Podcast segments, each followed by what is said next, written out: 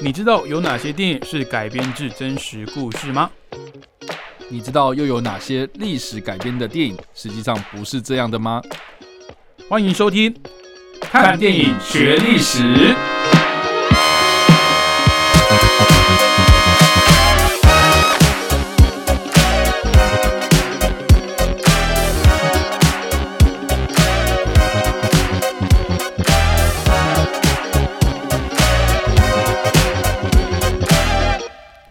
Hello，各位听众朋友，大家好，欢迎继续收听汉声广播电台。您现在收听的节目是每个礼拜五早上七点半到八点的《看电影学历史》，我是主持人伟杰。我是主持人叉叉 Y。好，那我们今天再来复习我们的二战的历史啊。今天要介绍的历史事件是一九四三年七月五号的库斯克会战。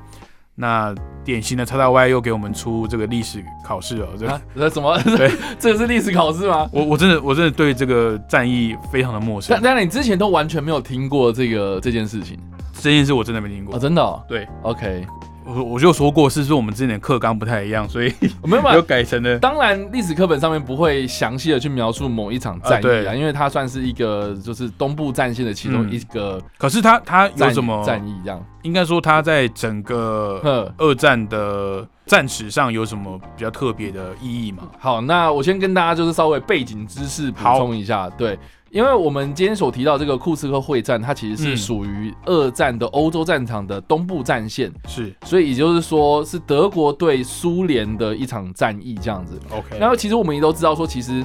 二战初期。德国因为跟俄罗斯啊，或是当时的苏联啊，嗯呃，他们有签订一个所谓的德苏互不侵犯条约，意思就是说，哦，我们互不侵犯，对就是呃就是字面上的意思，我们不会互相打架，你不要弄我，我也不要弄你。对。嗯但是我觉得当年啊，他们就非常贱，就是说，好，那我们不要互相弄你，但是我们中间夹了一个波兰嘛，那时对候我们就一起瓜分波兰， OK，东边就是苏联的嘛，然后嗯西边就是德国嘛，德国哦，的所以其实德国在第二次世界大战初期一开始，我为什么二战会爆发，就是因为它入侵波兰嘛，所以它其实入侵波兰，入侵到一个中线的时候，它就停在那里了，这样子，嗯，所以就等于是说，它就跟苏联一起瓜分了波兰哦，所以当时是这个样子哦，所以一开始其实二战就是因为有这样的一个条约，所以德国呢，他们就把很大的兵力呢集中在就是攻击西欧这部分哦，所以才才会有接下来我们之前所提到的什么敦刻尔克大撤退啊，嗯哼，哦，甚至是什么。啊，甚至是什么啊？这个这个接下来的法国被沦陷啊，这样子，对哦对所以对就是有一个什么，哎，法国被占领了、然后有建立一个维奇法国嘛，这个我们之前都提过了，嗯，所以其实二战初期为什么苏联跟德国一直都没有开打，而这个就是因为有这个条约在。嗯，但是因为呢，这个西欧都被纳粹德国所攻下来了嘛，对，然后他们就是想要去哎、渡过这个英吉利海峡，然后攻击英国啊，但是一周一直攻不下来这一个岛国啊， 然后而且盟军呢也都是把这个重兵集结在。英国这个岛屿上面嘛，想要去做一个哦反清复明的基地那种感觉，嗯，哦，但是呢，接下来战况越来越不利德国的时候呢，德国他们就会想说，那我们需要战争的资源来支持我们接下来这个长期战嘛，嗯，所以就把这个矛头就指向了这个地广幅员的苏联身上，这样。嗯，所以在一九四一年的时候呢，德国他就开始进攻了苏联啊，嗯也就是他们一开始的这个所谓的红胡子作战啊，嗯哦，，就是入侵了苏联之后呢，就势如破竹了，把这个苏联打得措手不及啊。然后嗯一开始他们也是一样啊，就是挟着这个庞大的空军优势啊，然后这个地面的装甲部队，就是所谓的闪击战嘛，就快速入侵了苏联。所以其实一开始苏联是没有什么准备的，然后对加上说，其实哎、我们彼此之间有这个条约在嘛，所以你一开始打我，哎、我也没想到你会打我哈、所以就一直节节败退哦。所以打打打打到了大概一九四三年的时候呢，有一个非常重要的转泪点哦。相信这个有读过历史的应该都知道说，其实二战我们有很多的这个战争的历史转捩点哦。嗯，东部战线的话，那是非常有名的，就是所谓的斯大林格勒嘛。啊是，对，斯大林格勒战之后呢，其实就代表就象征着这个东部战线的战局慢慢开始转变哦。嗯，但是史达林格勒战役呢，它是在一九四三年的一月啊、哦，也就是东部战线开打后的第三年呐、啊，就已经开打两年了嘛，啊然后对进入到第三年了这样子。嗯，所以呢，呃，这个时候呢，苏联呢，他们要乘胜追击这些啊、呃、绕绕哎这些这些撤退的纳粹德国的军队嘛，哈、嗯所以呢，他们就展开一连串攻击哦。在这个时候呢，其实我们大家想象一下，就是战线嘛，它是有点像是一直线那种那种最前线的那种一个分界这样子哦、嗯，所以当你进攻的时候呢，你会不会就是有一个突出的感觉，就是呃那个战线就慢慢慢慢地往前突了一块这样子？ OK，对，这个在军事学上面我们会称作这一块突出的东西叫做突出部嘛。嗯，，对，就是哎、如果这个时候，这个时候呢，哎、你看起来好像在进攻非常的厉害哦，但是实际上这个是一个非常危险的状态，因为你可能会被敌军给夹攻这样子。就是你从后面截断的话，对对对那你对就是等于被围剿了。对，那你可能哎、这个进攻得太快，前面反而被包围了，这个这嗯个这个就很危险嘛。所以德国当时就是看准了这件事情，就是说、哦，苏联你们这些军队哦，就是冲太快，嗯然后我们也是撤退了嘛，那所以我们就要想办法从北边跟南边就去夹击这个突出部啊。嗯所以他们这个地方呢，就是在以库斯克为中心，然后形成这个突出部呢，去夹击这个北边跟南边哦。所以这个是大致上库斯克会战的一个局势哦。 ，OK，那其实库斯克它是一个平原地带啊，嗯所以呢，双方其实都已经做好准备，就是说我们要来迎接，我们要来迎战这个对对方这样子。对，所以呢，他们就派出了他们所有的精锐啊，哈，包括这个德国非常多的这种装甲部队啊、装甲车啊、战车啊、这种装甲部队的这这些车辆这样子倾巢而出，嗯所以呢，这个所以库斯克会战呢，通常啦哈，就是说如果你是研究那种二战的装甲哦，或是你是的坦克迷、嗯，战车迷哦，基本上呢，你只要查库斯克会战，你基本上都查得到照片这样。 OK，对你查各式各样，就是有点像是哦。双方都拿出了他们的压箱宝啊，他们的这个嗯最精锐、最先进啊，甚至是哎、这个呃，你有什么样的战车，你全部都派上场。嗯哼所以这个算是应该我们在说啦，就是说呃，如果说史达林格勒它是一个重要的历史转类点，嗯那我们会说库斯科会战，它会是一个东部战线最最最最大规模的进攻战争，这样进攻战役。进攻战役，就是双方都在这个平原上面做好准备，嗯，然后展开这个大规模战车战车战这样。等于是双方都已经在算是剑拔弩张的一个状态，对然后在对这个库而且斯克这个地方，而且都准备好了这样。就是你要 OK 你要进攻，我知道你要进攻，然后嗯我这边要守，我都已经准备好你要来打我了这样嗯子。所以其实这个我觉得是非常公平的状态了这样。嗯嗯而，不是说什么我偷袭你啊， 然后你你措手不及这样子，对、嗯所以就是有点像是算靠双方的硬实力强硬碰硬的感觉，是的，就是看谁可以在这个会战撑下来。对，那根据统计数字啊，德国这边他派出了快要三千辆的战车、哦，三千辆，三千辆就是嗯各式的，就是什么虎式啊，然后或是那种迫击炮车啊等等的嗯这种，就是各式各样的战车，总都端共出来快了哦要三千辆这样。 OK，那苏联这边的话呢，大概是五千辆哦，所以嗯数量上是当然是以苏联为为多啦哈。嗯，哦，但是我们也都知道说，其实德国的装备、啊战车是比较军精备良的，对对对，就是哎、诶可能一打几啊，哈，非常的对厉害的那种先进的战车、哦。所以在这场战役之中呢，我们可以看得到，就是说，其实苏联他们在防守部分哦，是啊、呃不管是阵地啦，或者是他们的这些哦摆布阵啊，哈，这个嗯位置摆的地方啊，其实是非常非常厉害啊。然后在嗯德国这边的话呢，他们这个所谓的组织战车的。呃，进攻模式啊什么的，哦，都是也是非常出色。所以这场战役对后世的人来说的话呢，哎、其实都是呃，如果你是要研究战车的人的话，我觉得是一个非常好的典范，这样子，嗯一个一个非常好的教材，这样。对，那当然战争的过程啊，战斗的过程我们就不加以赘述，但最后面呢，当然就是以苏联惨胜为作结，这样子。产胜是惨胜啊，哦，就是他们的伤亡大概是八十几万啊，八十几万，对，八十几万。那德国呢，大概是呃二十几万的人阵亡这样子。嗯对，所以其实哎、这个的代价真的是非常非常高。但是不管怎么样呢，就是说苏联它产生了之后呢，德国它渐渐失去了在东部战线的主导权哦，嗯所以就转攻为守这样因子。为他们的不管是人员也好，也是或是装备也好，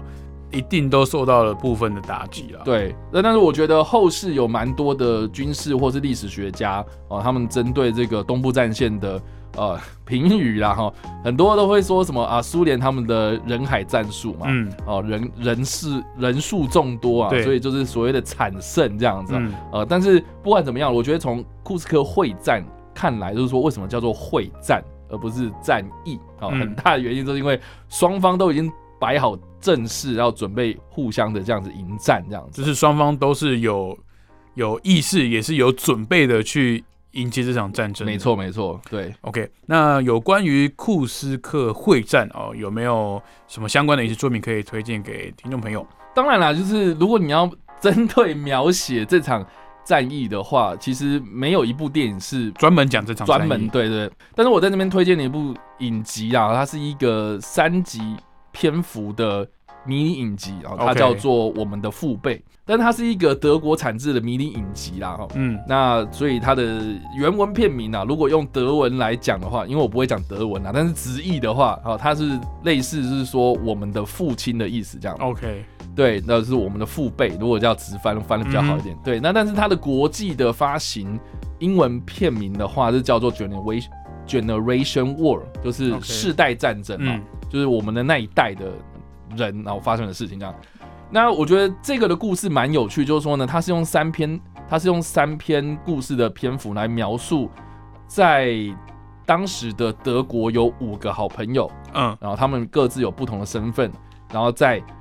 东部战线爆发的期间所发生的故事，这哎、样、所以他们不是军人哦，我觉得蛮有趣的。就是说这五个人其中呢，有一对是兄弟， ，OK，那这个兄弟的哥哥是一个德国的军官，哎然后这个弟弟就是一个非常基层的士兵，就带钢盔的那种。 ，OK，然后呢，呃，其中有一个男哦，然后这五个人里面呢是三男二女这样嗯哦，所以我也不知道为什么他叫我们的父辈，应该也有母亲啊呐、 嗯总之就是那一个世代人哦。然后其中呃，这个两个两个是兄弟嘛哈、哦，对然后其中一个男生呢，呃，另外另外那个男生呢是一个犹太人这样，然后他是嗯家里是钟表匠这样子。 ，OK，然后呢，另外有两个女生嘛，哦其中一个女生跟这个犹太人是男女朋友关系，然后好她她妄想要成为明星这样子哦。嗯所以她去驻唱啦，我去在这个电台像我们这样子哈，哦就是去唱歌这样。嗯，然后另外一个女生呢，她是一个护理师啊，哦，一个护士，战地的护士，所以她嗯哼会前往前线，然后去做这种后勤的这种伤伤兵救援的动作，这样子。嗯，所以这五个是不同身份，然后我觉得也蛮有趣，它这个故事就是代表着五种不同的。哦，这个可能社会上的角色嘛，嗯对，然后去看这整场战争或是这个时代所发生的故事啊，就是当时候的年轻人的对一个对角度，对对对对然后甚至在这个主义上，他还安插了一个犹太人嘛，对我觉得那蛮蛮有趣的，犹太人在当时的这个纳粹主义横行下是会比较尴尬一点。，对，那我觉得也蛮有趣，就是说呢，这这个故事当然也是以这个兄弟为主要视角啦。就是这两个，呃，一个军官的哥哥嘛，对一个军官的士哥哥兵的弟弟。对对对，就是以他们两个作为是所谓的战争这一个 part 的主视角这样子。那我们从这部片里面呢，从第一集就可以看到说，哦，这五个人他们相约在一个酒吧里面，哦，就是聚会，嗯，然后说哦，明天哦，这个哥哥跟我啊，哦，要去从军了这样子啊，然后或者是其他人就说哦，我们接下来要干嘛？要就是各自说自己的未来的一些计划。嗯可是到了第三集最后面呢，这五个人呢，哦，有各自不同的呃遭遇啊，哈，到最后面他们也是这个场景是发生在同样的一个酒吧里面，但是人事已非这样子。嗯，对，所以我们可以透过这三集的过程，你可以看得到，就是当时德国青年哦，或是这个德国的社会，他们经历啊了哪些浩劫这样。那我觉得蛮有趣，就是说呢，其实第一集的时候呢，他们的这个时代背景就是二战已经开打了，对，但是东部战线还没有开始，嗯所以没有人知道说德国他们接下来要去打谁。嗯然后呢，这一对兄弟呢，哦，他们上战场，他们第一个上的战场就是东部战线开爆发这样。嗯所以就是跟着这对兄弟的脚步呢，我们可以看到，就是他们经历了二战的东部战线的一个整个完整的过程，这样。嗯所以从我们一开始讲，然后就是开打，然后到这个可能他们经历的史达林格勒，然后中间呢也有库斯克会战。嗯，那我觉得更有趣就是说，我们刚刚有提到说，库其实库斯克会战是以战车战为主嘛，对哦，所以照理来讲，应该会有那种很规模庞大、声势浩大的那种嗯战车，那么互相轰来轰去啊。可是这部片嗯没有这样，对，但是那他怎么提到库斯克会战的？他会用嘴巴的方式讲，然后或者说现在发生什么事情，但是我觉得他有一些呃暗示，哦，或者说这个时间点已经经历到哪里了，所以我觉得在那个呃剧情交代上面，你会知道说不。所以在剧情交代上面，如果你熟悉这段历史的话，你会知道说这段期间就是库斯克会战这样子。 OK，那我觉得更有趣就是说呢，哦、这一段这个哥哥是军官嘛，对，然后弟弟是士兵哦。那其实这个两个兄弟的个性哦，其实一开始这个我们也都知道说，其实军官是啊非常的你知道党国体制下的那种洗脑主义的嗯那种人嘛，对，所以他们一开始可能就是说什么我们要勇往直前啊、哦嗯我们、我我是吧？我们可能就是诶、这个要鼓励我们基层的这些士兵啊，要冲锋陷阵嘛。哦对所以一开始可能就是说，哦，谁要自愿敢死啊，等等。然后一开始大家都很踊跃，可是这个弟弟就是一个反战人士啊， OK，他是非常非常不情愿上战场的，所以一开始他们可能就会呃，一开理始念他上有一些冲突了。，对理念上有点冲突，然后甚至是会被哥哥告诫，就是说，诶、你这样子是有点会被人家说你伪战哦。嗯，哦魏魏征那个时候应该是对直接实行的。有有那种同才压力就对了对对对对对。可是你在这场战争的过程，你会渐渐发现，就是说这个哥哥从原本那种很意意志高高昂的那种战争的，嗯、那种那种战争的意识哦，然后渐渐渐渐的消沉，到最后面他觉得说，哦，我再继续这样打下去没有什么意义啊。嗯，然后这个弟弟呢，你可以看到，就是说他从一开始非常非常反对这种暴力啦，吼这种战争啊，然后到最后面他已经麻木不仁了，甚至是到最后面可以杀人不眨眼这样。嗯哼，所以我就觉得说，哎、你也可以看到这个军人的心理的变化，我觉得蛮有趣的。就是他们的呃心境上面的转折，其实也有呈现出来。对，那我觉得另外一个更有趣就是呢， 这部片其实我有给我爸妈看，嗯然后我爸当然就是一个军事迷嘛，所以他是看得很开心这样。嗯，然后我妈妈呢，她就是每看电影必睡的一个人这样子。哦，真的假的？对不管是哪一类型的电影嘛，对对对，我记得印象非常深刻，就是我 我小时候跟我妈去看《星际大战》首部曲，然后中间 OK 不是有一个赛车场景，哦，赛那个赛船啊，赛赛飞艇啊船，对，赛赛艇，艇，对对对对。，然后我妈睡着，那边 那边应该是电影前半段最刺激的部 对分。对对对对，反正我妈就是睡着嘛。哎，但是我这部片我都放给我爸妈看，我妈就是就是我印象超级深刻，而且她看完之后就是会一直就是跟我聊那些剧情有的没的。哎，所以陈小文，你妈妈是不管是在家里看，可能串流或看她一这定个会睡，啊，去电影院也是都会，电影院她必 睡，因为电影院很舒服。对，然后有冷气，然后那一那个座椅很舒服，这样。 OK，对，所以我觉得很特别，就是说她这部片她我一开始预想的时候，我妈等下一定会睡，嗯可是她完全没有睡，而且她很入迷。嗯我觉得很大的原因是因为呢，我刚刚有讲嘛，这五个好朋友里面其中有两个女生啊，嗯，所以以我觉得他也有讲到那个女性在当时的呃的这一些遭遇。对，我觉得你你就先不用讲那个护士的那条而线，且我觉得因他为他他很聪明，就是他用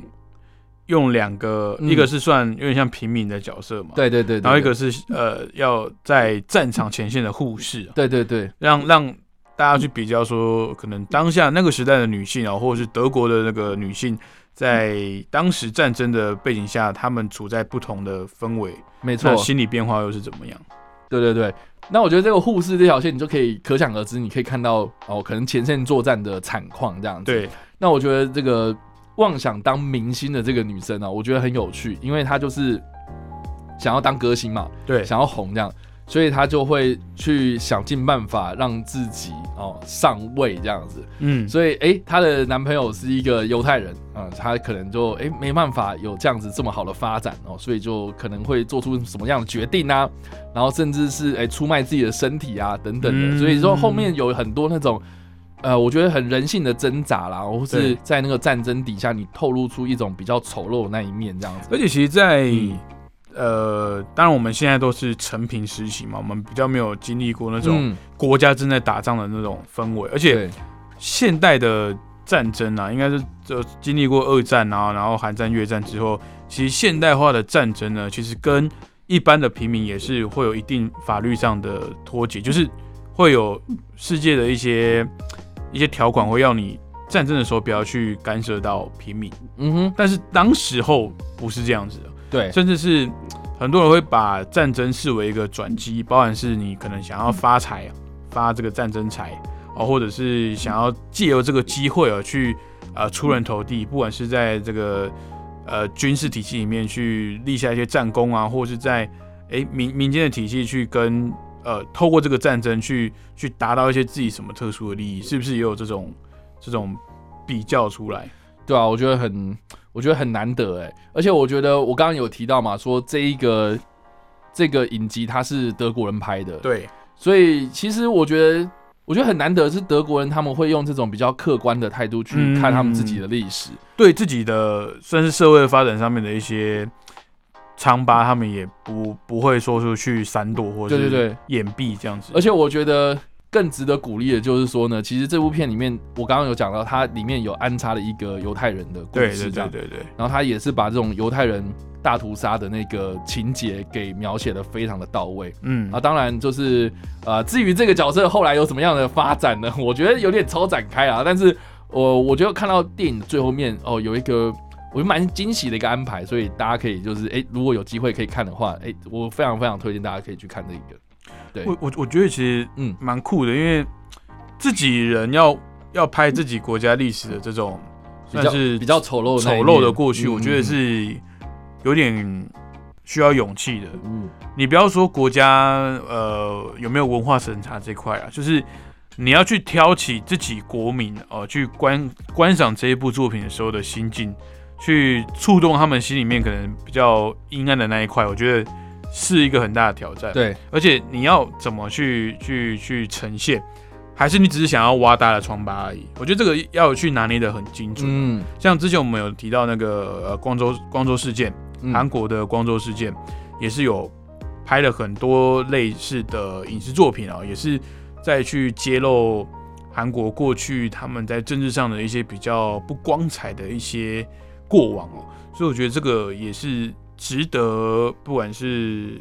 国内啊、或者是中国大陆，他们可以。当然，我觉得中国大陆要拍这种类型的电影可能会比较困难一点，啊因为他们文化审查是比我们严格很多的。是对，但是我觉得我们现在也可以去拍，包含像过去的一些，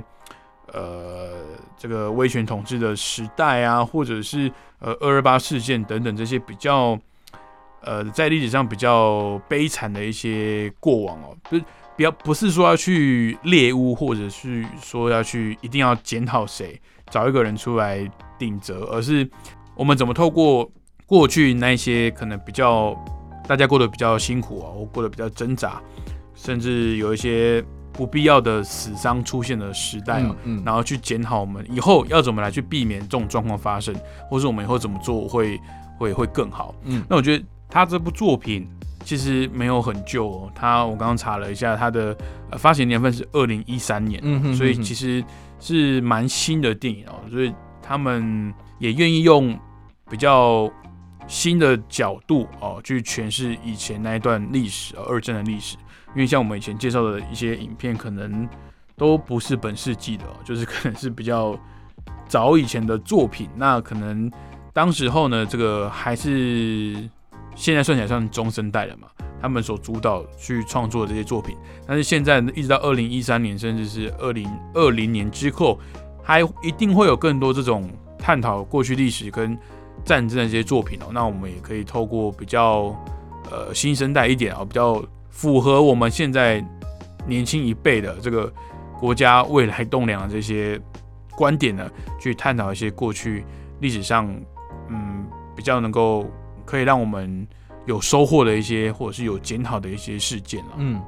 没错好，那我们今天所介绍的历史事件呢，是一九四三年七月五号所发生的库斯克会战。那相关的影视作品呢，是二零一三年所推出的德国影集《我们的父辈》。那这个是它的直译啦，那它的国际的英文片名是《Generation War》，就是世代的战争哦，就是我们可能我们的阿公哦或阿嬷他们那一代的的故事这样子。